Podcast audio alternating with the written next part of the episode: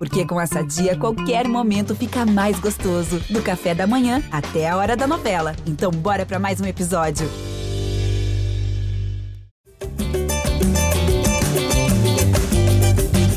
Alô, você ligado no GE Flamengo, podcast dedicado a todo torcedor rubro-negro. Chegamos à edição 240 e ainda com o time mergulhado numa crise. Terceira derrota seguida do Flamengo no Brasileirão, dessa vez para o Internacional no último sábado no Beira Rio. A estreia do técnico Dorival Júnior não teve o chamado fato novo, aquele impacto direto que se esperava, e o time agora volta a estar perto da zona de rebaixamento, continua buscando voltar aos trilhos, e esse é o cenário no qual eu, Jorge Natan, estarei ao lado de Arthur Mullenberg, a voz da torcida, do Fred Uber, setorista do Rubro Negro no GE, e também de Janir Júnior, Janir, que tem um histórico longo aí de cobertura do Flamengo. Então, vou chamar o Janir, que estava um pouco subido aqui do GE Flamengo. A gente estava tentando combinar a participação dele. Hoje o Janir está presente. Janir Júnior, seja bem-vindo ao GE Flamengo mais uma vez. Você estava querendo há muito tempo aparecer aqui, né? E agora está chegando um momento muito ruim, mas sempre tem coisas para comentar aí. Seja bem-vindo, Janir. Valeu, galera. É, é bom você deixar claro que eu estava sumido e você que me chamou na crise, né? Claro, já... claro. Vai aparecer o pessoal, ah, na crise, crise na Gávea, aí chama o Jania, né? Não, tô brincando, é muito bom bater um papo aqui com, com vocês, realmente. A, a fase não é das melhores, é, o Flamengo está naquela fase é, que toda notícia, assim, parece que é ruim, né? O Arthur pode falar isso depois, o Fred, que está lá no dia a dia, mas é, tá um ranço, eu, eu usaria essa palavra para definir o Flamengo atual, tá um ranço. Acho que só a mudança de treinador não basta, a gente vai debater aí tudo que se viu e tudo que a gente pode esperar de bom e de ruim do Flamengo aí. Boa, Jani, eu, eu, de fato, a gente estava querendo, eu já vinha convidando o Jani nas últimas semanas, a, a, gravação não vinha encaixando na rotina dele, mas hoje ele está presente. Vamos ver se muda a maré aí do Flamengo, a presença do Jani. Quem está aqui hoje também é o Fred Uber. Fred Uber, o Flamengo foi ao Sul, esperando ali, o Dorival Júnior veio correndo, tentou fazer algum tipo de mudança, mas os três pontos não vieram. E aí, três derrotas seguidas, o Flamengo além de estar longe do título, está numa zona já que o torcedor começa a ter lembranças ruins no passado, nada animador. Pois é, fala Natan, Jani, Arthur, mais um jogo pavoroso, né? Assim, o Flamengo produzindo muito pouco, é, a gente não dá ainda para a gente analisar o trabalho do Dorival, óbvio que agora, enquanto a gente está gravando, ele tá, já perdeu na estreia, mas tá, enquanto a gente grava, ele está comandando o primeiro treino, né? Uma coisa meio louca mas assim, não dá para botar muito na conta dele. Acho que ele tentou ainda ali buscar estabilidade ali colocando os medalhões, acabou que não deu muito certo, o Flamengo produziu muito pouco. Claro que tem muita coisa para a gente falar ainda, acho que a arbitragem também foi um capítulo à parte nesse jogo. O Arthur vai, acho que vai se deliciar nesse assunto aí. Arthur Mullenberg, onde, o que, que você fazia da sua vida no longínquo ano de 2015? Pô, cara, eu era diretor de comunicação do Flamengo. Olha aí. Então você se lembra bem que o Flamengo perdeu três jogos seguidos, na verdade foram quatro, naquele Brasileirão de 2015, na reta final. E desde então o Flamengo não perdia três partidas consecutivas aí. Então são sete anos que essa sensação o torcedor não vinha tendo. Então o Flamengo agora perdendo três jogos seguidos, você sabe bem como é que é essa sensação de desperdiçar tantos pontos em sequência, Arthur Mullenberg. Como tem sido a tua reação aí diante desse Flamengo que foi ao Sul e mais uma vez voltou de malas vazias. Bom dia para você, meu amigo Jorge, Fred Uber, Janir recebendo aqui o Janir, legal, galera que está ouvindo. Meu amigo, olha, posso dizer para você que essa fase lá em 2015 do Flamengo foi uma das piores da minha vida. O Flamengo ficou 45 dias sem vencer. Então, isso no clube era um luto constante. Eu imagino como esteja o clima lá na Gávea, Ninho, Ninho do Urubu e arredores na torcida. É horrível, a gente não está acostumado para isso. A torcida do Flamengo não gosta dessa situação. Infelizmente, estamos tendo que atravessar aí essa fase muito tenebrosa, muito macabra. Tudo está dando errado. Eu fui já preparado, cara, para essa derrota no, no, no, sábado. Já sabia que a gente não ia vencer. Não sabia que ia ser tão ruim, né? E me surpreendi negativamente com a escalação do Dorival. Achei um absurdo. Acho que ela revela muito do pensamento dele, um cara que optou pelo mais fácil, por fazer uma política ali com as panelas. Essa é a minha opinião, que ele errou muito. Ele não mereceu nem um empate, por já ter dado esse vacilo de ter botado um goleiro que não treina desde fevereiro, ter botado um time absolutamente baseado em retrospecto, em currículo, em nome. E a gente viu o que viu. Em 45 segundos a gente já estava perdendo de 1 a 0. É, a fase é muito difícil, cara, e não sei como é que vai resolver isso. Acho que se ficar nessa politiquinha aí de mudando aos poucos, a gente não vai resolver nada. Acho que o Flamengo precisa de um choque de gestão da parte do Dorival e mudar aquele time na alma para ver se a gente reage. O negócio está feio, a gente está muito perto da zona, já é um, uma área onde tem muitos maus elementos em volta, circulando entre uma galera que a gente não devia estar. Então, o Flamengo precisa se reinventar para ver se ainda salva alguma coisa dessa temporada em 2022. Boa. Quem chegou aqui também foi o Caio Mota, setorista aqui do Flamengo. Caê, além do resultado ruim, né? Eu acho que o que mais chamou a atenção foi que pouca coisa mudou entre o último jogo do Paulo Souza e o primeiro do Dorival. Obviamente, a gente não queria ver nenhum tipo de trabalho, né? É, grandioso, enfim, é, logo feito na prática, mas pelo menos de repente uma postura, como eu abri o podcast falando, o chamado fato novo, e nem isso aconteceu. Flamengo bem apático, como já havia sido nas outras partidas. Fala, Natan, fala galera que está aí. Pois é, acho que tem muito pouco a, a, se elogiar, talvez nada, na partida de sábado, uma partida muito ruim. Acho que essa parte da, da atitude, realmente, o time está pecando há um bom tempo, e aí é, é, curioso que antes do jogo, eu mesmo era um dos que achava que o Flamengo ia, ia jogar bem, ia vencer a partida, até pela, pelo tal do fato novo e tudo mais, mas é aquilo assim, se por acaso é, entrasse e, fizesse um jogaço, ganhasse, vão falar, tá vendo? Esses caras não valem nada, estavam de sacanagem com o Paulo Souza. Eu acho que pelo menos mostra que eles não estavam de sacanagem com ninguém, né, cara? Eu acho que é, é uma série de situações, eu acho que são fases ruins, acho que algumas fases é, definitivas de jogadores que realmente já deram o que tinha que dar e dificilmente vão conseguir performar do nível que o Flamengo exige. Outros realmente alguma é, que seja uma fase de possibilidade de volta por cima, de, de boas atuações, mas eu acho que a gente devia, pelo menos, sepultar alguns discursos que são muito subjetivos, né? como discurso de que é, tá jogando de sacanagem, está jogando para derrubar, está jogando é, de corpo mole, ou, tá, ou não está afim, coisas do tipo, porque eram discursos que eram quase sempre condicionados a uma tentativa de boicote ao Paulo Souza, e sem o Paulo Souza continuou, né? Eu acho que é muito mais realmente é, momentos ruins de jogadores que, repito, ou já se esgotaram, ou estão numa fase realmente que precisam é, repensar e tomar é, algum tipo de movimento para que recuperem a boa fase, mas isso aí é, não é de hoje, né? E aí até pegando um pouco do gancho no que o Arthur falou, cara, é porque assim, eu, eu até estava conversando com a Gabi Moreira lá em Porto Alegre, que se, depender da torcida do, do, Flamengo, o Flamengo pede licença da CBF, do, do, Brasileirão, e vai jogar a Liga de Futsal. Porque ninguém presta, cara. Se botar o Hugo no presta, se botar o Diego Alves no presta. Se botar o Mateuzinho no presta, se botar o Isla no presta. O Rodrigo Caio sempre presta.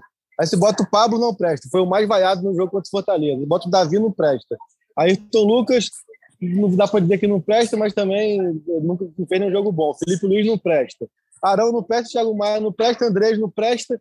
João, no último jogo contra Fortaleza, também não prestava. Aí, Ribeiro, tem dia que presta, tem dia que não presta. Se a gente for parar para pensar, monta um time, nem futebol, nem, nem futsal, monta um time de uma dupla de futebol, Rodrigo Caio e Arrascaeta. Porque fora os dois, todo mundo que entrar não, pega, não presta, cara. Então, assim, tá difícil para o Flamengo, seja Paulo Souza, seja Dorival, seja qualquer um, até escalar o time. Porque qualquer time que seja escalado, ninguém presta, cara. Então, acho que vale também fazer uma reflexão sobre isso. Não é não criticar, não é não ter suas preferências e tal. Só que a gente vê que é, é, as narrativas são repetitivas. Só muda o personagem, cara. Quando o Mateuzinho entra, faz o jogo péssimo, como foi o de Sato, péssimo, mas, pô, cara, passava por ele como queria. Aí se bota o Isla também, vão reclamar igual. Se bota o Felipe, vão reclamar igual. Se bota o Pablo, pô, que também não fez nenhum jogo bom também e tal, vão reclamar. Então, então, assim, do jeito que tá, eu acho que tem que se reclamar, mas tem que também voltar um pouco. É, tira, é, guardar aquele fast pass lá da Disneylândia, da Terra do Nunca, voltar para a realidade, entender que tem muito o que melhorar, mas o que melhorar não vai ser essa Disneyland que, que a galera tá achando, não, cara. O Flamengo tem que é, tá vivendo a, a, apenas o, uma, uma, um momento de normalidade. Vai ser assim, normalidade que eu digo assim, não normal para o Flamengo, mas normal no futebol. Ninguém vai ganhar 2019, 20, 21, 22, 23, 24, 25. Então, assim, é só entender um pouco isso, assim. Porque a impressão que eu, que eu, que eu tenho, repito, para fechar, é que ninguém nunca vai prestar. Então, assim, a escalação do, do Dorival é criticada sábado, vai ser criticada quarta, vai ser criticada domingo, vai ser criticada quarta, do Paulo Souza também era sempre, porque ninguém presta para a torcida. É, inclusive a torcida que realizou protestos aí, a gente voltou a ver cenas de torcedores tentando chegar aos jogadores no aeroporto, não conseguiram chegar exatamente perto, mas um grupo de 20, 30 cabeças ali é, se manifestando contra alguns atletas. Mas, ô Jani, trazendo você para o debate aqui, é, isso que o Caio falou, a gente tinha comentado. Olha, ele tá aí, ele tá aí. Que que é o homem tá aí, pô. Porra. aí gostei. então, o homem tá aí, ô, Jani. A gente comentou no último podcast é, de que se acontecesse do time jogar bem, enfim, ter uma grande atuação contra o Inter do nada, assim, primeiro dia do Dorival Júnior no comando, seria estranho e chamaria muita atenção para a questão da postura, né? É, com relação ao Paulo Souza, enfim, nos últimos, nos últimos meses. Mas aí, beleza, tem o que o Caio falou, o time não jogou bem, então mostra que, de repente, a questão não era só a postura. Mas eu acho que é até mais grave, né? Porque mesmo com a mudança de técnico, que, sei lá, botaram um cara que tentou ser conciliador até na escalação, como é, a gente já come começou a comentar aqui, a entrada do Diego Alves, enfim. É, e o time mostrou muito pouco. Eu acho que foi um jogo que, o, de repente, pode ser um clique na cabeça do torcedor de que o Flamengo dificilmente vai conseguir melhorar rapidamente a ponto de disputar esse título brasileiro. O buraco é muito mais embaixo, né? Eu acho que serviu de, de observação para o próprio Dorival, né? Que eu acho que, como o Arthur falou, ele dá preferência a jogadores mais rodados ali, que, que, que são os mais cascudos, que são lideranças internas. Mas eu acho que, mesmo sendo só um jogo, fica provado ali que algumas escolhas não foram acertadas. E eu acho assim que, além dele mudar, o Paulo Souza, é, a torcida usa, o Arthur mesmo, que grita aí pela voz da torcida, usou o termo panela.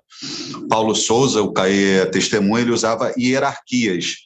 Então, o Dorival quis meio que usar essas hierarquias a seu favor, só que certas hierarquias no Flamengo não tem mais a condição física, técnica para jogar bola. Então, o buraco é mais embaixo, concordo, Natan.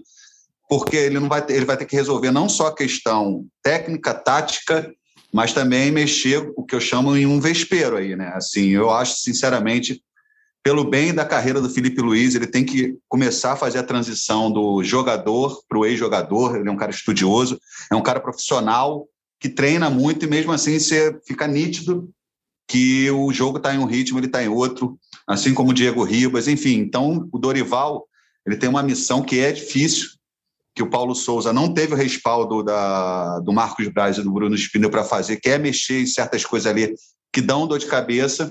O Dorival veio nessa de conciliar, só que agora ele vai ter que fazer o seguinte: ele vai ter que fazer o time jogar bola, mexendo em algumas peças que já estão claras que não dão mais e tem muita influência interna e num curto espaço, espaço de tempo. O Flamengo agora, o adversário direto aqui está na parte de baixo da tabela. Então, quarta-feira já vai ter um jogo difícil nessa quarta-feira, com o Dorival pouquíssimo tempo para fazer isso. Que treinar ali, campo e bola, Dorival sabe. Mas o que vai ter de conversa, o que vai ter ali também de, de ter que, que conter certos jogadores que têm quase uma personalidade mimada, assim, que não lida bem com certas mudanças. Dorival vai ter que ser psicólogo, treinador, é, carrasco, o que quer que seja num curto espaço de tempo. O Dorival usa muito uma frase que o trabalho é moroso. Ele ficou marcado com isso. Agora o trabalho não vai poder ser moroso, é para ontem, é para depois de amanhã, é para quarta-feira. É, a impressão que deixa é que o Flamengo contrata o Dorival e o Dorival aceita mais para fazer um trabalho, digamos, de emergência do que um trabalho autoral, né? O Fred Uber. O Paulo Souza tinha muito isso, de querer deixar a marca dele, é através dos processos que ele queria impor, o Flamengo caminhar e evoluir. Não só a questão da formação, dos três zagueiros, mas, enfim, o dia a dia, né? A, a, a gestão do elenco. E o Dorival Júnior, aparentemente, ele vai ser mais resultadista, digamos assim. Ele só vai bater de frente, eu acho que comprar as brigas que ele acha necessário para salvar a temporada. O trabalho eu acho que vai ser muito menos autoral, muito menos de convicções do Dorival e muito mais do que o que, que o Flamengo precisa nesse momento para começar a vencer. Ah, então acho que ele vai caminhar mais por esse lado. Inclusive a escalação de sábado, eu acho que foi um sinal nisso, né? Eu acho que vai ter que fazer meio que um choque de ordem. Assim. Eu acho que o perfil dessa, desse cenário é mais bem parecido com, com 2018, né? Que até conseguiu fazer um bom trabalho, mas a nova diretoria que entrou optou por ele não continuar. Acho que é isso. Ele vai ter que ser meio bombeiro e como o Jani falou, tem que vai ter que vai ter que se indispor também, porque senão é, vai acabar morrendo abraçado com, com esses caras que não estão conseguindo render mais. Acho que vai ser muito por aí. Ele identificar esses problemas, essas questões, acho que até física também, é, do dia a dia ali, até imaginando como é que deve estar o Ninho do Urubu hoje, né? Vazio lá com sem os portugueses, com a comissão técnica dele pequena, deve estar até diferente, um dia diferente lá no Ninho. Acho que ele vai ter que, que fazer esse, esse choque de ordem mesmo para identificar ali onde que são os principais pontos que ele, que ele precisa atacar. E Arthur, você que falou que não se agradou aí com a escolha do Dorival Júnior, é, te surpreende a postura que ele possa adotar, principalmente com os medalhões, ou você já esperava algo nesse sentido? É, a escalação do Diego Alves acho que foi o que mais chamou a atenção, né? É, tudo bem, o Hugo não vinha vivendo um bom momento, mas justamente a despedida do Dorival se deu no contexto de briga e de bater de frente com, com o Diego Alves lá no final de 2018. Então, pelo menos para mim, eu acho que logo no primeiro jogo ele colocar o Diego Alves titular foi um pouco surpreendente. É, na minha opinião de leigo, cara, ele escalar Diego Alves ali tinha mais a ver com a sua própria relações públicas. Ele quis resolver o problema dele, seja com o clube, seja com a torcida, que ele tinha com o Diego Alves. Porque toda o bom senso indica que você não vai botar um goleiro que não joga desde fevereiro, pô, num jogo decisivo como esse, né? E, enfim, foi o que aconteceu. A gente viu que o Diego Alves tomou um gol logo no começo, não vou nem colocar a culpa nele, mas, cara, qual a segurança que a gente tinha com aquele goleiro? E eu não sei se o, se o, o Dorival fez isso pensando no, estabelecer uma política legal com essas lideranças, com essas chamadas hierarquias, que a gente no, no vulgo chama de panela, o que eu acho péssima decisão. Acho que não tem nada a ver com futebol isso. Mas no Flamengo a gente sabe que isso tem uma força incrível, né? E que o, o que aconteceu com o Paulo Souza nasceu lá dentro do grupo, né? O elenco que derrubou ele. Então, talvez o, o Dorival esteja tentando se blindar nisso daí, ficar bem com essa galera que tem mais poder. Botou todos para jogar, nenhum jogou bem, inclusive ficaram, ficaram feias as fotos de todos eles. E, cara, eu acho muito difícil que o Paulo Souza, o Paulo Souza, que o Dorival consiga mostrar alguma coisa além de tirar o Flamengo da roubada. É como dizia o professor, né, sair da confusão o objetivo vai ser esse. Eu acho que a gente vai ter uns times retrancados, vamos jogar muito no, numa bola só, esperando o um momento. Difícil, difícil situação para o Dorival, para o Flamengo terrível. Depois de muitos anos, voltamos a, a ser ameaçados com o rebaixamento. Isso é muito preocupante. Eu não estava mais acostumado. Mas, cara, Flamengo é isso, né? Já passamos anos por isso. Ninguém vai morrer, mas tem que, tem que se ligar que é muito sério é mais difícil do que ganhar o campeonato. Esse negócio de ficar do que ficar na primeira divisão quando está com um time tão ruim assim. O Caí, e das escolhas feitas pelo Dorival aí nesse primeiro jogo, lembrando que o Flamengo foi a campo com Diego Alves, Mateuzinho, Rodrigo Caio, Davi Luiz e Felipe Luiz, é, William Andrés Pereira, Thiago Maia, Everton Ribeiro, Bruno Henrique e Gabigol. É, você acha que ele cometeu algum erro já nessa escalação, ou também nas substituições que ele colocou em campo Marinho, Ayrton, Pedro, Diego? É, tem algo que você frise que, por exemplo, você não teria feito, ou você acha que não rendeu exatamente? Ou nos últimos dias, com a chegada do, do Dorival, já era esperado, quando você estava lá em Porto Alegre no último sábado, de que ele optasse por essa escalação, digamos, um pouco mais conservadora pra, para com os medalhões? Então, cara, assim, hoje eu tô, hoje eu tô de antagonista do Arthur, né? Então, porque assim, cara, eu, eu acho muito ruim quando a gente, e aí eu, a, é bom que você tem o Arthur aqui, porque é o papel do torcedor, mas eu acho muito ruim quando a gente insinua, tá ligado? A gente insinua que, que os caras que fizeram não dá certo, quando a gente insinua que os caras não querem jogar, quando a gente insinua que foi feita uma situação é, por, porque Dorival. Tipo assim, a gente, a gente, a gente, eu, pelo menos no, no, nosso papel, acho muito ruim insinuar, cara, porque assim, repito, assim, na minha percepção, aí é um pouco do que o Gênero falou é muito mais fim mesmo de, de, de esgotamento de alguns jogadores, cara, entendeu? Não acho que ninguém tenha feito nada de sacanagem. Não é do perfil, por exemplo, que, é, que eu acho para mim que jogou, que fez uma partida pior na, no sábado. Está longe de ser perfil do Felipe é, é, é, boicotar alguém, entendeu? Tipo, é, fazer algo nesse sentido. Então, assim, é, eu, só acho que eu só vou um pouco contra esse discurso de, de, de, de certa forma, demonizar os caras que, pô, que já tiveram uma história super vencedora aqui e realmente estão no esgotamento físico e técnico, e aí, por mim, não se renovaria lá no fim de 2021, a gente vai voltar nesse efeito cascata, mas já que está ali, eu acho que é, tem que ter essa percepção de se, vai, se deve jogar ou não, mas o que eu vejo de, é, de um tempo para cá é uma, é uma demonização de 3, 4, 5, cara. Como se assim, cara, o Felipe Luiz não jogava com o Paulo Souza, o Diego Alves não jogava com o Paulo Souza, é, o Davi Luiz já estava alternando algumas saídas e voltas, o Diego não jogava com o Paulo Souza, então assim, e aí o, o, trabalho do Paulo Souza não deu certo por causa desses caras, tá ligado? Parece que, que, o, que o Paulo Souza é um guardiola, chegou aqui e os jogadores, quatro, cinco jogadores, foram, foram determinantes para o trabalho dele não desse certo, entendeu? Então, assim, eu acho que, minha percepção, a gente tem que cobrar desses jogadores, tem que falar que já deu, que eles não estão conseguindo performar. O Felipe Luiz, por exemplo, no sábado teve uma atuação muito ruim, certamente ele mesmo sabe disso. O Felipe Luiz já deu mostras de algumas partidas de que ele, quando erra a primeira bola, ele, quando não começa bem, ele dificilmente consegue voltar para o jogo. Foi assim, por exemplo, nas duas finais de Libertadores, foi assim uma série de jogos até importantes, ele perde uma bola com com 30 segundos e que acaba que condiciona a atuação dele toda. Ele erra muitos lances é, infantis mesmo, assim, juvenil, de passe, de domínio e tudo mais. Então, assim, acho que tem essa questão. Só que eu acho que é isso, cara. Os caras, os caras estão em reta final de carreira. O, o Diego está em, em, reta finalíssima de carreira, o Felipe e outros. O Davi Luiz também está em reta final de carreira.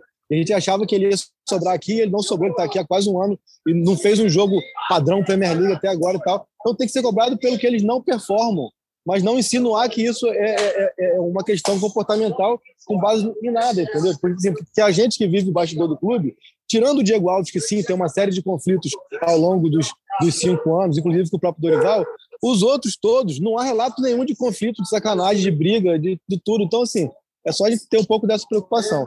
E aí, respondendo à tua pergunta, eu acho que é, as decisões que se provaram erradas para mim foram ali o lado esquerdo da defesa, com Davi e Felipe, realmente muito mal os dois. É, muito mal e até apático, assim, sem, sem a pegada esperada e necessária para o jogo daquela, daquela grandeza. E mais uma vez o Thiago Maia também, né, que foge, foge desse estereótipo de, de fim de carreira, foge desse estereótipo de estar ali, de ser, de ser é, tá há muito tempo ali já com, com uma história e tal. Mas também eu, eu, particularmente, bato aqui na tecla muitas vezes. Foi comprado por 4 milhões de euros, 50% dele, há três meses, e também está aqui há, há, há, dois anos e meio e entrega muito pouco. Então, acho que até esse comparativo de uma atuação ruim do Felipe com uma atuação ruim do Thiago, esses caras estão performando mal. Mas não tem ninguém faz, faz, fazendo nada é porque, tá, porque quer mandar no clube. Eu, eu, pelo menos, não vejo dessa maneira.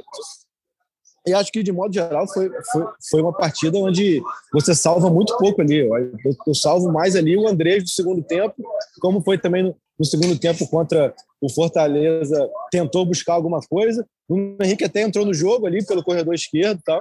A escolha pelo Marinho, para mim, é, mais uma vez, não deu certo. Eu, eu, apostaria no Vitinho. Eu apostaria no Vitinho tanto, tanto quanto o Marinho entrou, quanto quando o Diego entrou. É, achei o Mateuzinho muito mal, a partida muito ruim do Mateuzinho. É, enfim, acho que foi um momento que realmente não tem muito o que, o que salvar, o que elogiar.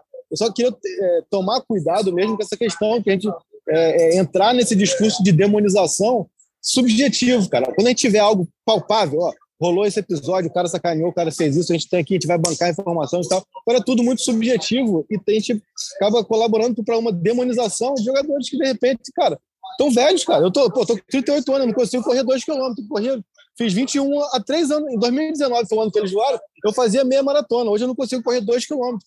Entendeu? Claro, estou fazendo uma analogia é, grotesca aqui, mas, mas, mas, é real, cara. Assim, a gente vai ficando mais velho. A gente tem que cobrar os caras disso.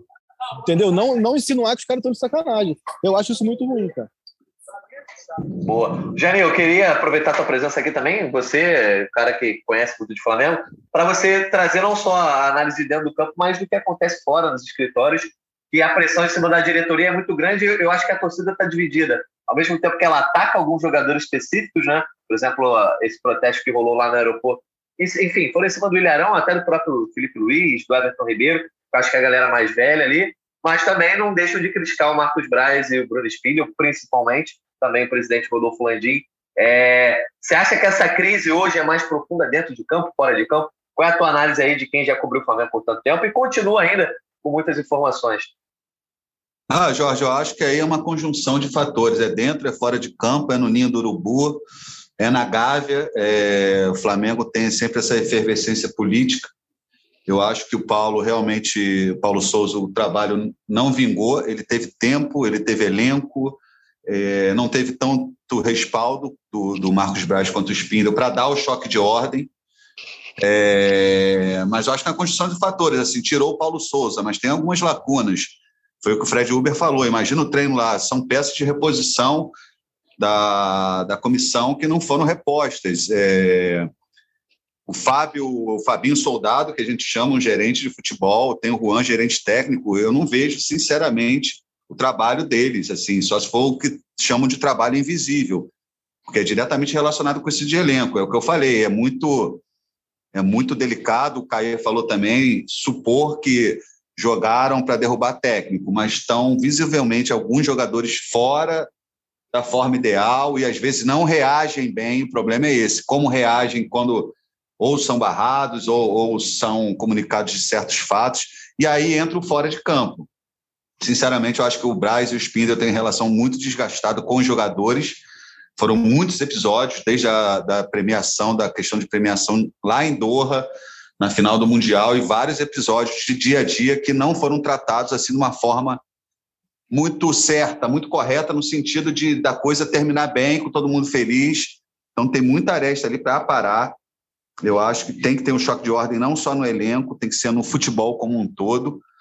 E assim, admitir que certos ciclos se, se encerram, se reciclam, mas o Flamengo está numa coisa ali que é meio ultrapassada e eu não vejo assim, vai cair tudo na costa, nas costas do Dorival para resolver novamente.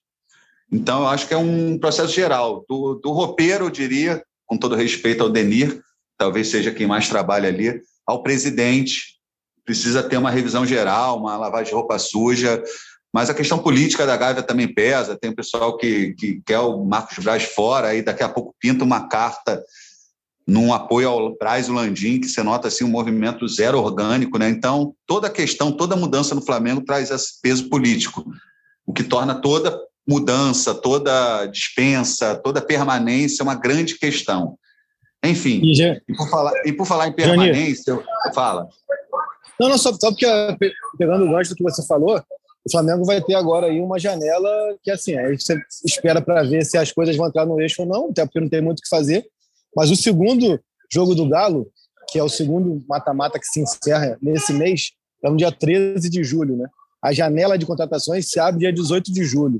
Então, pensando num cenário, se por acaso o Dorival não conseguir tirar leite dessa pedra e as coisas não acontecerem contra contra Tolima e contra Atlético, é, aí sim eu acho que essa tomada de decisão, seja de reformulação de elenco, de diretoria, de tudo, precisa ser, ser tomada já nessa janela. Não tem porque você esperar até o final do ano para arriscar. Reba... Rebaixamento, eu acho que, enfim, na, na minha percepção, é algo que está fora de cogitação, mas você arriscar, é, você já perder receita de Libertadores, já perder receita de Copa do Brasil, arriscar perder receita de, de Liberta do ano que vem, uma série de situações, não, tem, não teria por que você esperar dezembro para fazer um movimento que teria que ser antecipado. Né? Então, assim, são dois. A gente está aqui por, por três semanas que vão decidir literalmente o ano do Flamengo. É, não, exato.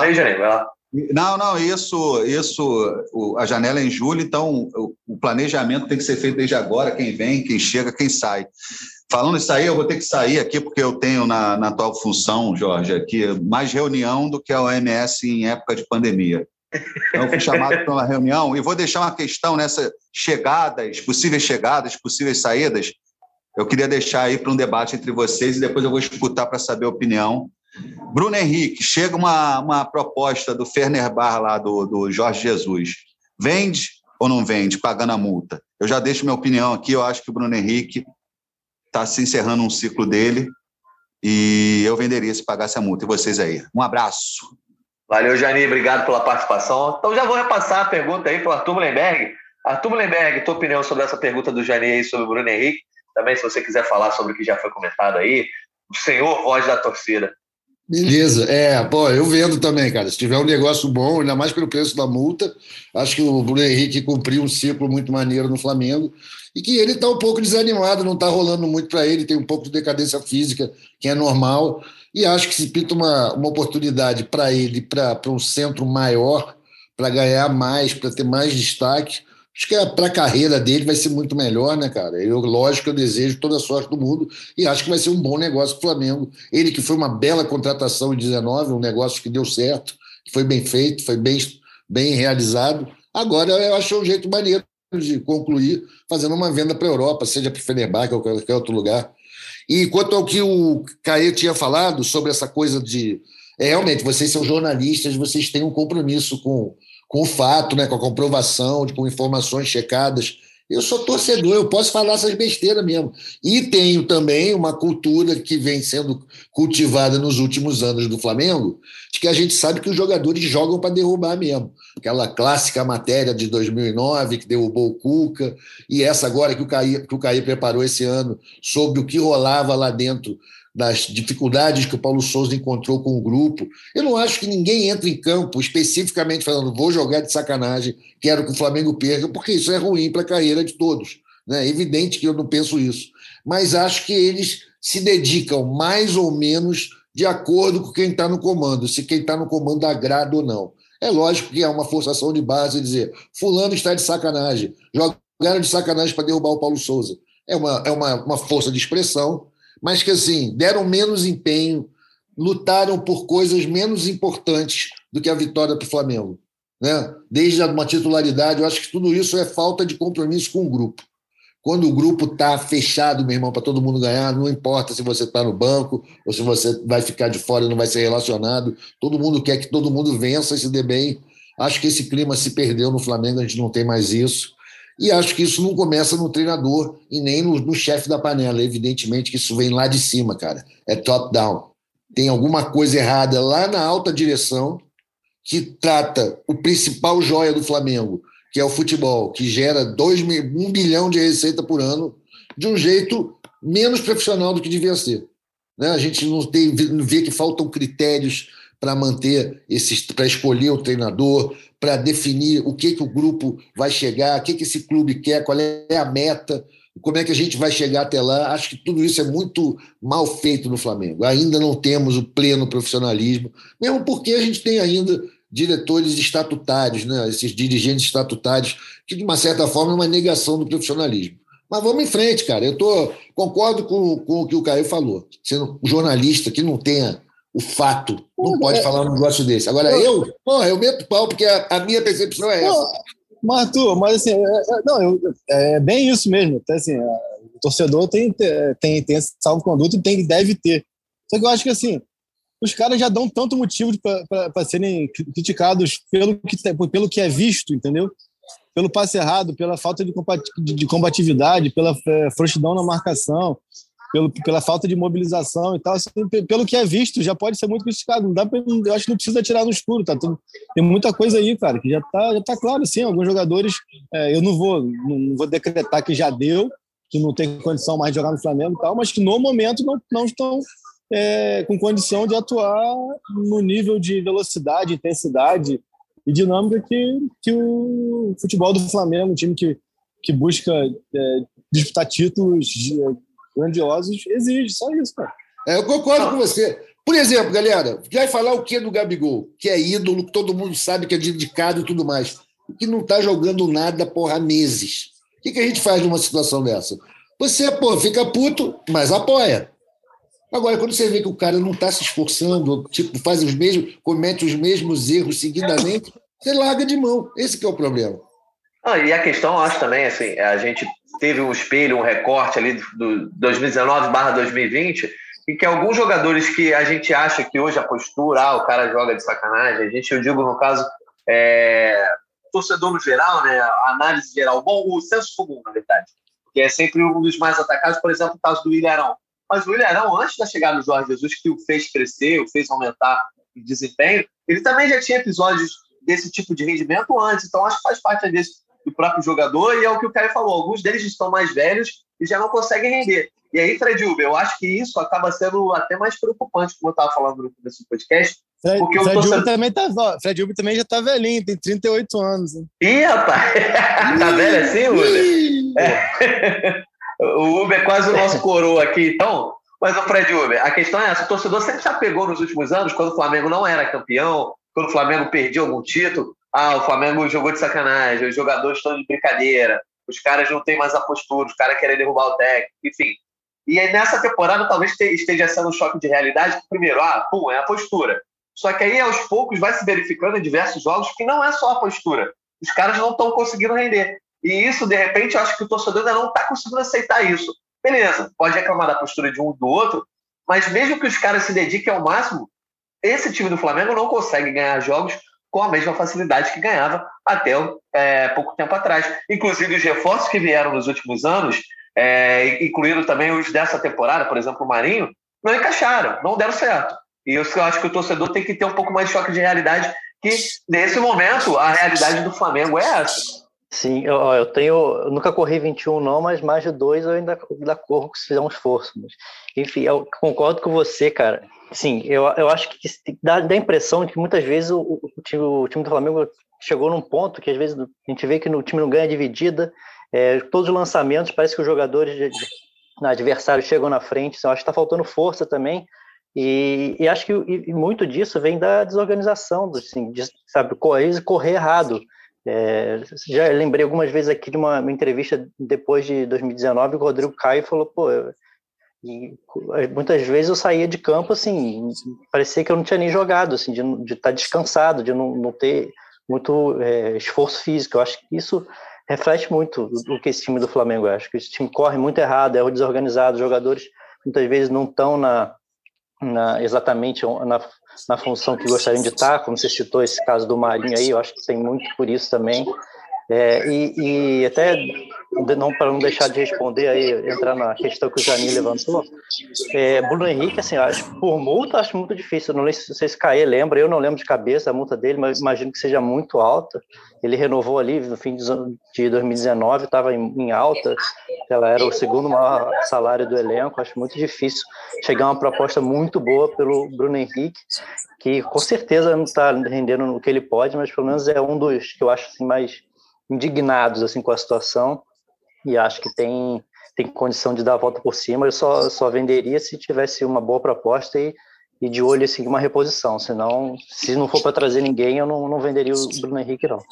Tá certo. Bom, vamos então caminhando aqui. O Flamengo tem nesse momento apenas 12 pontos, 15 colocado no Campeonato Brasileiro. Veja a pontuação de Botafogo e Cuiabá, que é quem abre a zona de rebaixamento e justamente o rival do Flamengo na próxima quarta-feira. Só a título de ilustração, o Palmeiras em 11 jogos tem 22, então o Flamengo está a 10 pontos do líder, que não deixa de ser um referencial. Tudo bem, o campeonato está embolado ali, o Flamengo com uma vitória, por exemplo, sobe de repente para oitavo, sétimo, né? Por duas vitórias, pode ir até para o G4 de volta. Mas eu quero saber em termos de projeção. Começar com o Arthur Mullenberg. É, o, o, o, o Natan, só para falar que o Flamengo vai terminar a rodada em 16 seja qualquer o resultado hoje no Engenhão, porque se der empate, o Botafogo passa, se der vitória do Botafogo, o Botafogo passa, e se for vitória do Havaí, o Havaí passa. Então o Flamengo vai, ah, vai começar, vai começar a rodada na 16 colocação e pode entrar em campo na quarta-feira na zona de rebaixamento, porque amanhã já tem Juventude e Santos em Caxias do Sul, se o Juventude vence, já inicia a rodada passando o Flamengo. Então pode-se dizer que o confronto contra o Cuiabá é um confronto direto contra o rebaixamento, obviamente estamos na 12 rodada, mas atuou hoje, dia 13 de junho de 2022, dia de Santo Antônio, né? É, qual é a projeção que pode se fazer para o Flamengo nesse Campeonato Brasileiro? É, a gente chegou a determinado momento aí, umas três, quatro rodadas atrás, falar sobre, ah, não, o Flamengo está ali perto da zona, antes da sequência ali no Maracanã, está perto da zona, mas acho que não pode ser rebaixado. Continuo achando não sei qual é a tua opinião, mas eu acho que em termos de, por exemplo, G4, o Flamengo tem que abrir o olho, tem que trabalhar para não se distanciar, porque a gente sabe que existe uma âncora que puxa o time grande sempre para baixo, né? Quando briga contra o rebaixamento, ou briga para ir para uma Libertadores. Para mim, o título hoje é algo que o Flamengo não mira. nesse momento não mira. Se pode, tudo pode mudar, inclusive os adversários podem cair e o Flamengo do Dorival entrar numa rota de vitórias. Mas eu já tinha falado isso antes, não vejo o Flamengo nessa temporada de transição fazendo uma pontuação de 75, 80 pontos, e acho que o Palmeiras, por exemplo, pode fazer, o Corinthians, é, o próprio Galo que está mal, enfim. É, qual é a tua opinião, Arthur? Projeção do Flamengo nesse Campeonato Brasileiro, chegando aí na 12 rodada, quase um terço de campeonato. Dá para acreditar em título ainda? Tem que focar no G4? Olha, Natan, é lógico que a gente aqui faz uma análise do momento, né? A foto de agora não é uma previsão, não é, uma, não é um bolão. Mas o Flamengo hoje não está disputando o, o, título, né? Flamengo G4 eu já acho uma, uma meta ambiciosa. Eu acho que a gente está mais para disputar o G6. É lógico que a gente está falando isso agora, que o Flamengo está nessa situação, está como aquela galera que sai com pouco dinheiro e fica na porta da boate pedindo para dar uma olhadinha, ver como é que está lá dentro, né? Está na porta da zona. Qualquer resultado pode deixar a gente mal, que tem um, um, um, fator psicológico aí de ter passado pela zona já é muito ruim. Mas, por outro lado, cara, o campeonato está bem equilibrado, né? O líder tem aproveitamento de 66%. São só 10 pontos para o líder. Então, não acho que esteja tudo perdido. O Flamengo já ganhou campeonatos brasileiros estando em situação pior. O problema todo é da nossa confiança pelo futebol que a gente tem visto. E aí a gente fica fazendo as piores previsões. Na verdade, eu não acho que o Flamengo vá sofrer para lutar contra o rebaixamento, para fugir do rebaixamento. Vai ganhar duas aí rapidinho, três. Mas o meu medo é que a gente tenha deixado passar um, momento que era para estar tá mais perto dos líderes, e agora vai ser esse sofrimento até o fim, cara. E como você disse, quando o time grande está na situação ali de pô, rebaixamento, tudo dá errado, né? Tu já vê como o pênalti que o maluquinho marcou contra a gente no domingo que não tinha nada a ver aquilo ali. Mas o Flamengo já está ferrado mesmo, né? Vamos dar rodar essa faca aqui. E foi lá e meteu aquele negócio absurdo. Não foi nem pênalti, não foi nem dentro da área, mas tudo bem. É a vida, o Flamengo tem que aguentar, compadre, porque a previsão para mim é que a gente vai jogar pelo G6 esse ano. Talvez pegando uma fase de grupo de Libertadores, que com esse futebol aí já seria uma vitória. Ô, Natan, Vai lá, Fred. O, o, Arthur puxou esse assunto aí do, do VAR, a gente publicou que a, a análise, a, a, análise que a comissão de arbitragem da CBF faz rodada a rodada já foi publicada, eles acreditam que houve um erro nessa, no lance, principalmente do Gabigol, é, com o mercado lá, que teria sido um, um pênalti, eles acham que o, que o VAR deveria ter sim ter sugerido a revisão, de, é, dito para o Braulio ir lá no, no monitor, ver, revisar o gol, que acho que é, e que não foi feito, né, porque o VAR acreditou que foi um, movimento natural do mercado. E em relação ao, ao lance do pênalti do, do Mateuzinho, é, eles acreditam que foi, o VAR pelo áudio diz que acredita que foi, foi pênalti sim, porque é, teve uma, um, deu uma, calçou né, a perna direita do, do, do jogador do Inter, e, mas que aí na, na análise na, no, da comissão era um, um lance é, mais subjetivo, né, de interpretação e não considerado como um, um acerto ou um erro, deixaram meio no ar. Boa, sempre bom. Eu aproveito então que você já está com a palavra, Fred, é, dá a sua opinião sobre, como o Arthur falou, a foto do momento, esse cenário e a projeção do Flamengo, que assim, são só 10 pontos para alguns e para muitos é 10 pontos já é uma distância considerável. É, eu acho que é mais pelo que o Flamengo deixa de produzir ou pode vir a deixar de produzir no ano do que também sobre os adversários. Pois é, eu acho que o desempenho nesses últimos jogos é que, que dá um, trava né, um pouquinho a, a, uma perspectiva mais, mais otimista. Acho que é, tem que ser voltar a vencer, é, conseguir resultado primeiro e depois de começar a pensar em G6, enfim, em coisas maiores. Mas acho que agora é, é sair ali da zona de rebaixamento, como o Caí falou aí, tem, tem um risco até de começar a, próxima rodada, jogar, começar o jogo lá contra o Cuiabá, estando na zona de rebaixamento, que se, simbolicamente é muito pesado, né? Mas para quem está iniciando um trabalho como o Dorival, acho que primeiro tem que é estabilizar, estabilizar e, e depois chegar na velocidade de cruzeiro ali e tentar deixar as coisas mais, mais ajustadas. E é, a esperança do torcedor é que, pelo menos até agora, a gente tem visto um time oscilando demais, pontuação baixa, assim, sem ter é, é, líderes assim muito dominantes, né? Apesar do Palmeiras estar tá, tá dando indícios aí que vai ser muito forte até o final.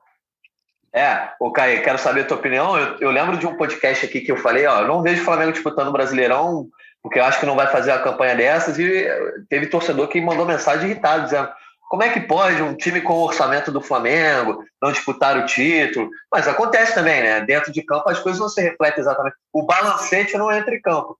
E aí, eu quero que você dê a sua projeção e também que você fale sobre a situação que você estava projetando ali junto com o Janir. Né? Se não se concretizar no meio do ano, aí pode ter uma mudança mais, uma mudança mais brusca. O que, que seria não se concretizar? Né? Chegar ali de julho, qual seria a situação que não seria satisfatória ou que causaria uma crise a ponto de ter mudanças nos escritórios da Gávea? Então, eu vejo o Flamengo. Essa questão de risco de rebaixamento, para mim, posso até pagar pela boca e estar tá proporcionando um meme agora aqui, mas para mim é risco zero. Assim, não vejo o Flamengo é, com esse grau de, de caos, como, por exemplo, era o ano passado. Assim, né? Acho que é uma situação que, é claro, se você olha agora para a tabela, que o risco dessa rodada, você fica ali em alerta, mas eu não vejo o Flamengo no longo prazo entrando nesse, nessa areia movediça aí de que, de que vai entrar em zona de rebaixamento e permanecer ali. Isso também é, é fora de cogitação. Acho que o Flamengo precisa começar a se preocupar com o Libertadores 2023. Aí sim, acho que é uma coisa que precisa ter, ter em mente, ter como meta e ter como preocupação, porque o Flamengo, com o orçamento que tem, com a capacidade que tem, ficar fora de uma Libertadores, é, nem, nem beira o absurdo, seria um absurdo. Então, acho que em termos de brasileiro, no primeiro momento, tem que ser esse esse o alvo, esse objetivo, essa preocupação. E aí sim, como eu falei, você tem agora dois mata-matas importantíssimos pela frente, é, contra o Tolima e contra o Atlético Mineiro, que são quatro semanas consecutivas. Então, a partir da semana que vem, toda quarta-feira, tem jogo de mata-mata, são é, dois jogos contra o Tolima, dois jogos contra o Atlético, os dois primeiros fora, os dois seguintes no Maracanã, onde o Flamengo aí sim vai entender pelo que, que ele vai se organizar e se planejar para 2022. Eu acho que quando você tem o fechamento da, das oitavas da Copa do Brasil no dia 13 de julho e a abertura da janela no dia 18 de julho, você consegue se organizar e entender qual tipo de movimento você vai fazer. Aí, o que, que eu falo nesse sentido? Se por acaso você vê o time entrar no eixo e classificar para as duas quartas de final, demonstrar alguma certa evolução, por mais que seja ainda um recorte muito curto de tempo, você aí mantém seu planejamento de mercado e vai em busca de reforços pontuais para posições ali que realmente estejam é, carentes até de, de, de reposição. Mas, Mas okay, eu, eu digo o referencial do Brasileirão, porque assim, é, o mata-mata bem ou mal são recomeços, né? As competições estão quase começando, né? O argentino sempre pensa muito sobre isso. A Libertadores começa mais oitava, mas até lá a gente tem esse jogo contra o Cuiabá, tem o Galo depois do dia 19, é, América Mineiro. É, América Mineiro e Juventude, eu acho. É, Santos, e ainda tem um confronto contra o Corinthians no dia 9 de julho, antes de, pegar, de pegar o Galo para fechar ali a Copa do Brasil. Por exemplo, se o aproveitamento do Flamengo seguir como está, o Flamengo vai continuar nesse meio de tabelas. Mas você acha que se o Flamengo passar nas oitavas da Libertadores e da Copa do Brasil, né, chegar nas, nas quartas de final das duas competições, e no Brasileirão continuar nesse desempenho, essa água de salsicha aí, você, qual é a sua visão com relação ao Brasileirão? Ah, não, não, não, mas, mas eu estou falando como movimento de mercado, como, como movimento de planejamento. Acho que se você se, se der uma, uma infelicidade de acabar eliminado na Copa do Brasil e na Libertadores, por exemplo, vamos colocar o pior dos cenários. Eu acho que qualquer tipo de reformulação que seria para dezembro deve ser antecipado para julho. Isso que eu estou falando. Assim, acho que, eu acho que esses dois mata-matas vão definir muito nesse sentido. E o brasileiro, como eu disse, eu acho que o Flamengo tem que se preocupar em performar nesse momento, visando é, voltar para uma margem de segurança pensando em Libertadores. Até porque eu acho que é muito improvável, está muito cedo, está muito precoce, são apenas é, 11 rodadas, mas eu acho muito improvável que o Palmeiras vá ratear tanto a ponto de, de que o Flamengo tenha alguma margem de, de tirar esses 10 pontos. Assim, acho. 10 pontos, por mais que seja início de campeonato, pensando a performance do Flamengo e a performance do Palmeiras, é, torna cada vez mais difícil. É, é o que nós falávamos é, na época do Paulo Souza. A questão não é você passar a jogar bem e ganhar. Aí a gente está tá falando de quatro rodadas de vitórias do Flamengo e quatro rodadas de derrotas do Palmeiras. Então, assim, então, assim tem que pensar um pouco nesse sentido é, para você começar a projetar qualquer possibilidade de brigar por título. Acho que seria coisa lá para trigésima, trigésima pouca rodada. Acho que agora tu tem que pensar no que é prático, no que é factível, que é você voltar para uma margem de segurança de classificação para Libertadores do ano que vem e, obviamente, claro, é, trabalhar com foco ali nos mata-matas, nas competições de tiro curto, você está aí a seis jogos, a oito jogos, perdão, de ser campeão da Copa do Brasil e a sete da Libertadores. São 15 jogos que podem salvar a tua temporada. Enquanto o brasileiro tem aí mais é, 29, né, 27, perdão, mais 27. Então, assim, é equilibrar isso, mas repito, acho que é, esses dois mata-matas são determinantes, eu acho, no movimento de mercado de reformulação. Se por acaso der ruim, eu acho que é o momento do Flamengo já antecipar o que seria feito em dezembro para agora, para você não condicionar situações como essa, de perda de orçamento de Libertadores, de uma, uma série de fatores. É, é a questão do aproveitamento, cara. É, me chamou muita atenção também. E é, é isso, ah, são só 10 pontos na teoria, mas os outros times eu acho que não vão ter tanta irregularidade quanto o Flamengo. E se você olhar o referencial, por exemplo, dos últimos campeonatos, o Flamengo no ano passado fez 71 pontos, né? Perdeu nove vezes. Em 2020, no qual foi campeão, ano passado foi vice-campeão para o Galo, que teve uma campanha de 84 pontos. Né? 2020, que todo mundo disse que o Brasileirão foi nivelado por baixo, né? O Flamengo disputou o título com o Inter, com o São Paulo em determinado momento. O Flamengo fez 71 pontos também, novamente com nove derrotas. Olhando para agora, o Flamengo já tem cinco derrotas e está na 11 rodada. Então a gente tem ainda mais 27 rodadas.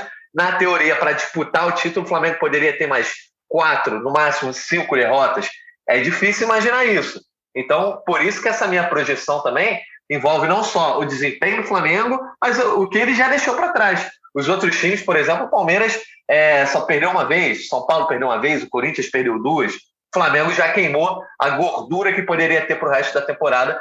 E dentro do cenário dessa temporada, e que já ainda está na Copa do Brasil, está na Copa Libertadores, é, o elenco não está conseguindo render o que, o que, se espera, não vejo o Flamengo é, ficando, sei lá, perdendo apenas três vezes aí nos próximos 27 jogos. Tomara que eu esteja errado aí para a felicidade do torcedor, então vamos falar sobre esse duelo contra o Cuiabá, para começar a fechar nosso podcast aqui. Arthur Mullenberg, Flamengo volta aí para o Maracanã na próxima quarta-feira, 8h30 contra o Cuiabá, e certamente o clima vai ser muito diferente do clima que foi contra o Fortaleza. O Flamengo chegava com quatro jogos seguidos em casa, quatro vitórias, inclusive uma vitória sobre o Fluminense, e acaba perdendo em casa. É, você já está aí temeroso para esse duelo de quarta-feira, ou é mais do que obrigação o Flamengo fazer esses três pontos jogando em casa, mesmo que não tenha casa cheia? Cara, eu acho que são as duas coisas ao mesmo tempo, Natan. Eu acho que é uma obrigação do Flamengo ganhar, não apenas pela situação, mas pela diferença entre o Cuiabá, mas ao mesmo tempo estou com medo. Estou com medo porque eu vi os últimos jogos, né? O Flamengo nos últimos três jogos foi tipo só horror. E a gente está preocupado. Será, será que o Dorival vai conseguir, com um treino e algumas conversas, mudar radicalmente o que o Flamengo vem mostrando, porque não é o caso do Flamengo, pô, jogou bem, mas perdeu. Pô, criou chance, mas perdeu. Jogou pessimamente, né? Poderia ter perdido demais em todos esses jogos. Todas essas derrotas acabaram sendo menores do que o domínio que o Flamengo sofreu. Então, estou preocupado sim. Mas, cara, eu, eu sei que vocês falaram na lógica, o cara levantou essa questão da distância para o líder, o Palmeiras é organizado e tudo mais. Mas, cara, a força esculhambativa brasileira é muito grande. Eu sei que vai acontecer alguma coisa e adorei já que já se abre essa conversa, essa janela para especulação sobre o que vai acontecer quando abrir a janela de transferência. Eu acho que realmente, se a gente já estiver fora da, da Libertadores da Copa do Brasil, é capaz de rolar uma demandada geral, o que e seja uma super reformulação. E que abre, pô, e aí? Vamos especular. Quem é que o Flamengo traria? Quem pode rodar? O Pedro pode ir embora? O Gabigol? Quem tiver pedido, quem tiver oferta vai sair? A gente não sabe. Agora, que vai rolar alguma coisa, essa janela não vai ser como a última, vai ser bem impactante no Flamengo, tenho quase que certeza absoluta. É, eu acho que uma janela para mudar o rumo do Flamengo mesmo, só se fosse uma janela tipo 2019, né? O Flamengo é, traz é. Felipe Luiz, Pablo Mari, Gerson, traz meio time que se torna titular, enfim, e vira aquele time lendário, a gente pode dizer, de 2019. Eu acho, Arthur, que para mudar o rumo, só se fosse algo nesse sentido, só com grandes jogadores. É... Mas, Uber, para esse jogo de quarta-feira aí, eu sei que vocês ainda não têm um espaço amostral de apuração que possa indicar alguma coisa. O Dorival só treinou o time. Treinou não, né? Comandou o time no sábado, ele está treinando a equipe agora. É, mas em termos de mudanças, na sua opinião de feeling de repórter, você acha que ele pode promover mudanças, vai manter a mesma base? É, ele pode contar com alguns jogadores? Quem é que está no departamento médico agora nesse momento? É só o Santos? Dá um panorama para a gente aí, Fred. Tem o Santos, Matheus França, é... quem mais? Se cair, me lembro mais alguém. Tá, já está bem, diminuiu bastante o DM. Acho que o, o mais importante para esse jogo, é, não, sinceramente, não sei se ele vai mudar muita coisa, acho até que o palpite aqui não, mas acho que a grande notícia é a, a, o Rascaeta estar tá à disposição novamente, né? É, então, não só pelo que ele pode fazer, ele com a bola ali, por ser decisivo, ele costuma fazer os outros melhorarem, né? Acho que é, é uma, um pouco de esperança para o torcedor também, é, a volta do, do Arrascaeta. Mas, e, também para o Andrés não parar de, de, de escalar o Andrés mais à frente, né? Que já tá, acho que está mais provado que ele rende muito mais quando está ali como segundo volante. É, eu ia levantar essa bola para o Caê, né? O Caê, inclusive, escreveu uma matéria aí para o GE. Globo sobre a volta do Arrascaeta, que justamente titular questionável, né? Titular, insubstituível é a palavra que o Caio usou na matéria, é a volta do Arrascaeta, dá um pouco de alento e esperança aí para quem for Maracanã quarta-feira, né, Caio? Não, sem dúvida. Pelo menos dá aí uma, um motivo para o torcedor ir, ir ao Maracanã. A Arrascaeta aqui, a tendência é, no formato que foi ali aquela escalação contra o Inter, entraria na vaga do Thiago Maia, né, até pela própria postura do Dorival no intervalo. É, antes de entrar muito no Rascaeta, acho que o Fred deu um gancho bom do Andrés, que é, não dá para não é, citar que o Andrés, nos últimos recortes de quase 10 jogos aí que atua como segundo volante, ele foi um dos poucos que entregou contra o Inter mais uma vez. Algumas vezes ele tenta tenta um chamado passe por dentro ali, o passe pelo corredor central, como o Paulo Souza tentava falar, falar muito de que, de que carecia o time, mas acaba que é, tanto o Gabriel não consegue, não consegue dominar, o, Pedro também não conseguia dominar, mas ele tem tentado fazer pelo jogadas por dentro. Ele, quando tem atuado como segundo volante ali, um pouco mais recuado e com mais espaço para ver o jogo, ele tem performado nesses últimos jogos. Contra o Inter foi assim novamente. Ainda acho que abusa muito daqueles cruzamentos de pé trocado, de pé, pé trocado, que é quando ele está na, na esquerda, ele puxa para dentro e cruza. Ele consagrou o Benevenuto assim contra o Fortaleza, consagrou o Vitão agora assim também, mas tentou buscar alternativas, fez o gol. Enfim, acho que é o jogador nesse oásis aí de performance do Flamengo. Não que esteja jogando muito, esteja fazendo diferença, nada nesse sentido, mas é quem mais tem, tem, tem performado e o principal, tem dado a cara a tapa, né? É o cara que, se você reparar, tá tem o tempo inteiro caçando a bola, pedindo a bola, tentando. Então, acho que vale esse registro aqui, porque é um cara que a gente criticou bastante de janeiro até comecinho de maio. Então, acho que o é, finalzinho de abril, perdão. Então, acho que agora que ele está performando, o mínimo que a gente pode fazer é, é ser justo no, é, na ponderação do que ele tem evoluído e agora está aí há, há, duas semanas, muito provavelmente, de ir embora. Né? Voltando ao que interessa mesmo, que é a Rascaeta, a Rascaeta que chega volta para o Flamengo no momento fundamental, né, que é esse momento de mata-matas, e o que é importante é que o Flamengo conseguiu fazer uma aproximação é, do Departamento Médico do Uruguai para fazer uma gestão compartilhada é, desse patrimônio que é o Arrascaeta. Né? Então, com a chegada do Bruno Maziotti, Bruno Maziotti é um fisioterapeuta que deu destaque no Corinthians em 2009 ali, cuidando do Ronaldo, e dali para frente o Ronaldo abriu as portas do mercado do futebol para ele, não à toa ele está com o Ronaldo no Valladolid, ele está com o Ronaldo no Cruzeiro, ele também está com a seleção uruguaia, já passou por PSG, futebol chinês, enfim é um brasileiro super conceituado aí. Bruno Maziotti agora está no departamento médico do Uruguai e ele ficou nesse contato direto com o Tanuri desde o clássico Fluminense, quando o Flamengo fez a é, relatou que o Arrascaeta saiu com uma pancada no tornozelo e tinha preocupação de que essa de que essa necessidade do Uruguai de utilizá-lo não agravasse essa lesão.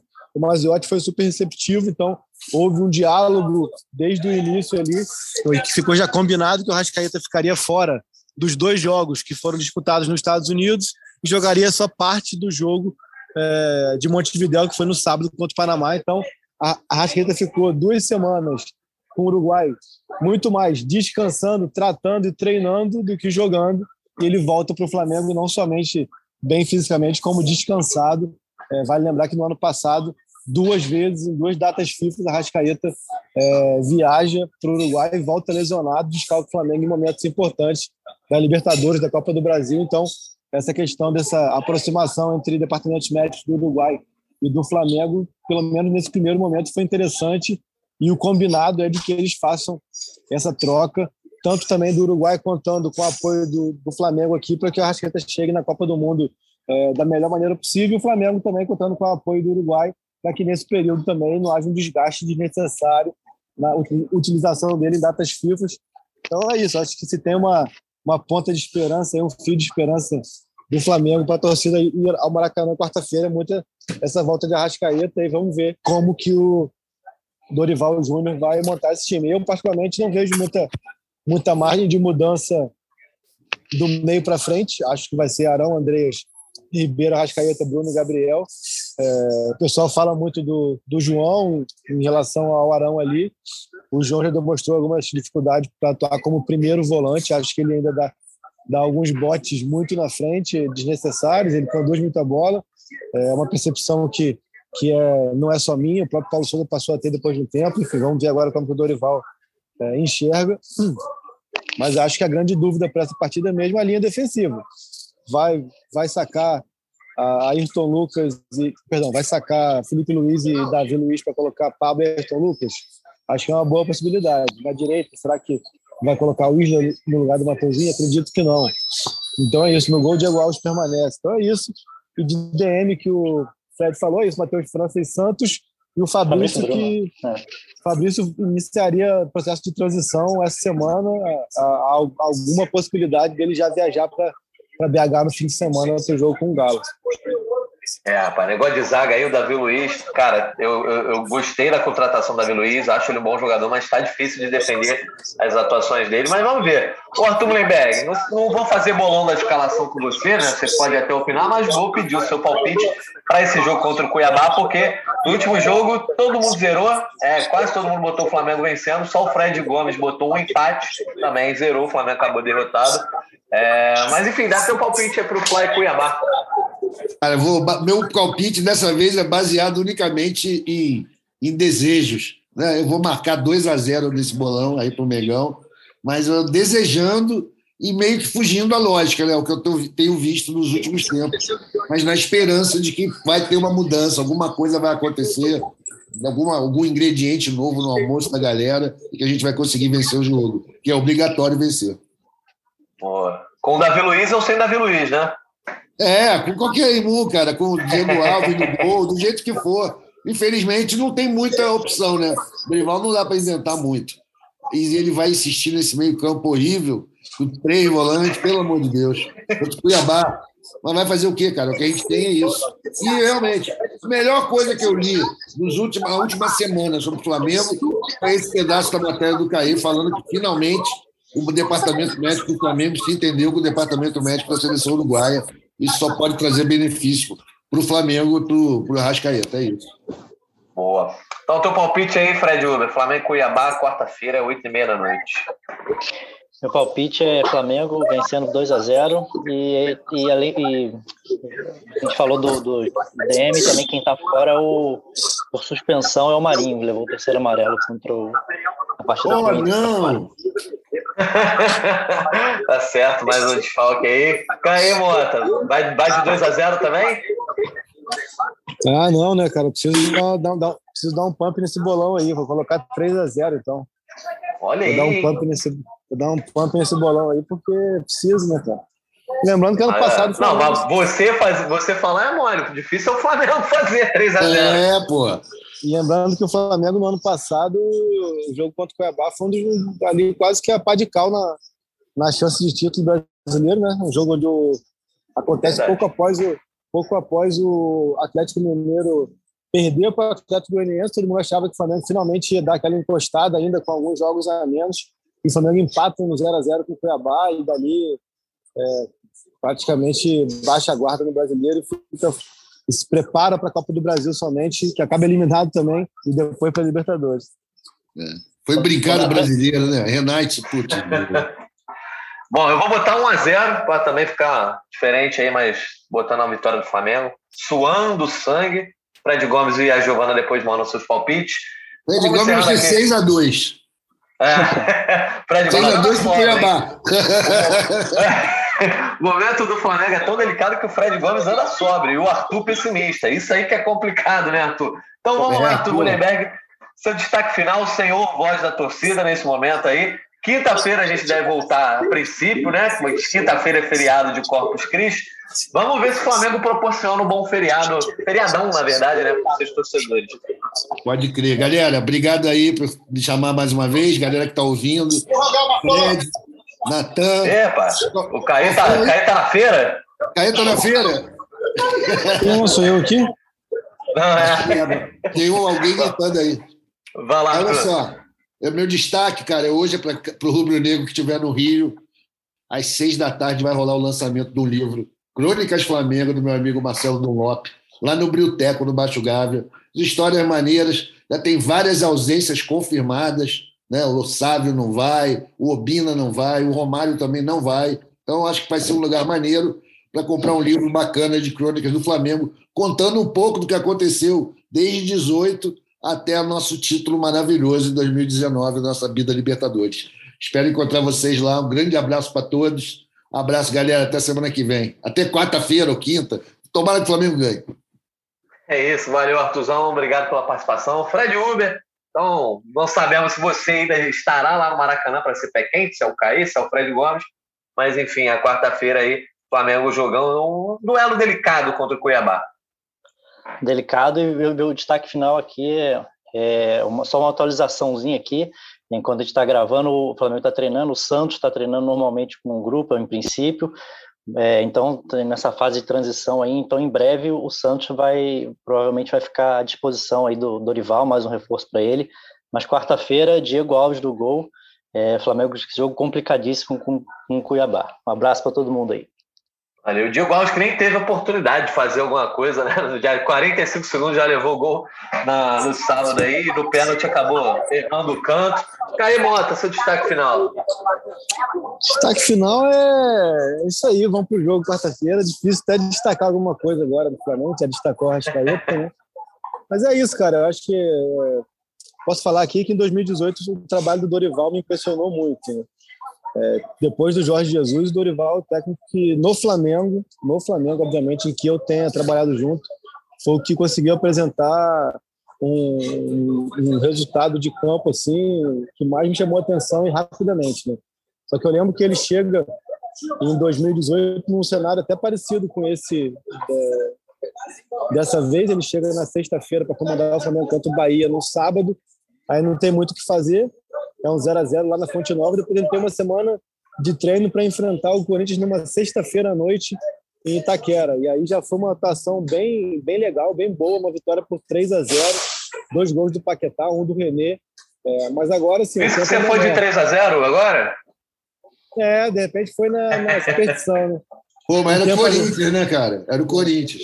O tempo agora é menor, é difícil de, de, de ver o impacto do trabalho dele em dois dias, mas é, eu fico com essa memória é, bem positiva do que ele fez em 2018. Achei que foi uma do que tinha no mercado uma escolha acertada. Eu acho que assim, agora é isso. Agora é a gente voltar as, as atenções para o trabalho do Dorival, sem deixar de cobrar dos jogadores também, como falamos aqui ó, muito ao longo do início do episódio.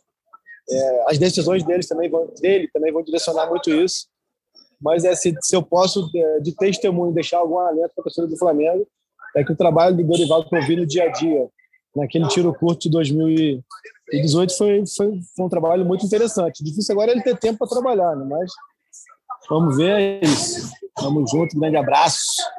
E, pô, alguém desliga esse ar-condicionado aqui no Rio de Janeiro, pelo amor de Deus. Tá brabo, né? Frio desse, o Rio de Janeiro não combina, mas vamos ver se o clima fica mais aberto, melhor para o Flamengo e também aqui no Rio de Janeiro, esse frio do cão. Obrigado ao Arthur Lemberg, ao Fred Uber, também ao Caemota aí, ao Jani Júnior, que esteve aqui mais cedo, e também a todos os ouvintes que nos escutaram nessa edição, que teve aí a contribuição à edição do Pedro Slide. Enfim, voltamos a princípio quinta-feira. Se ninguém chinelar aqui no feriado, né, de Corpus Christi, estaremos de volta aí.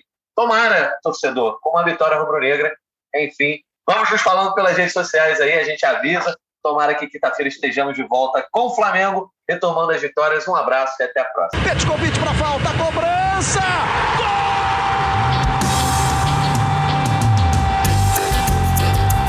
O podcast sabe de quem? Do Flamengo! Do rubro-negro, da nação, é o GE Flamengo.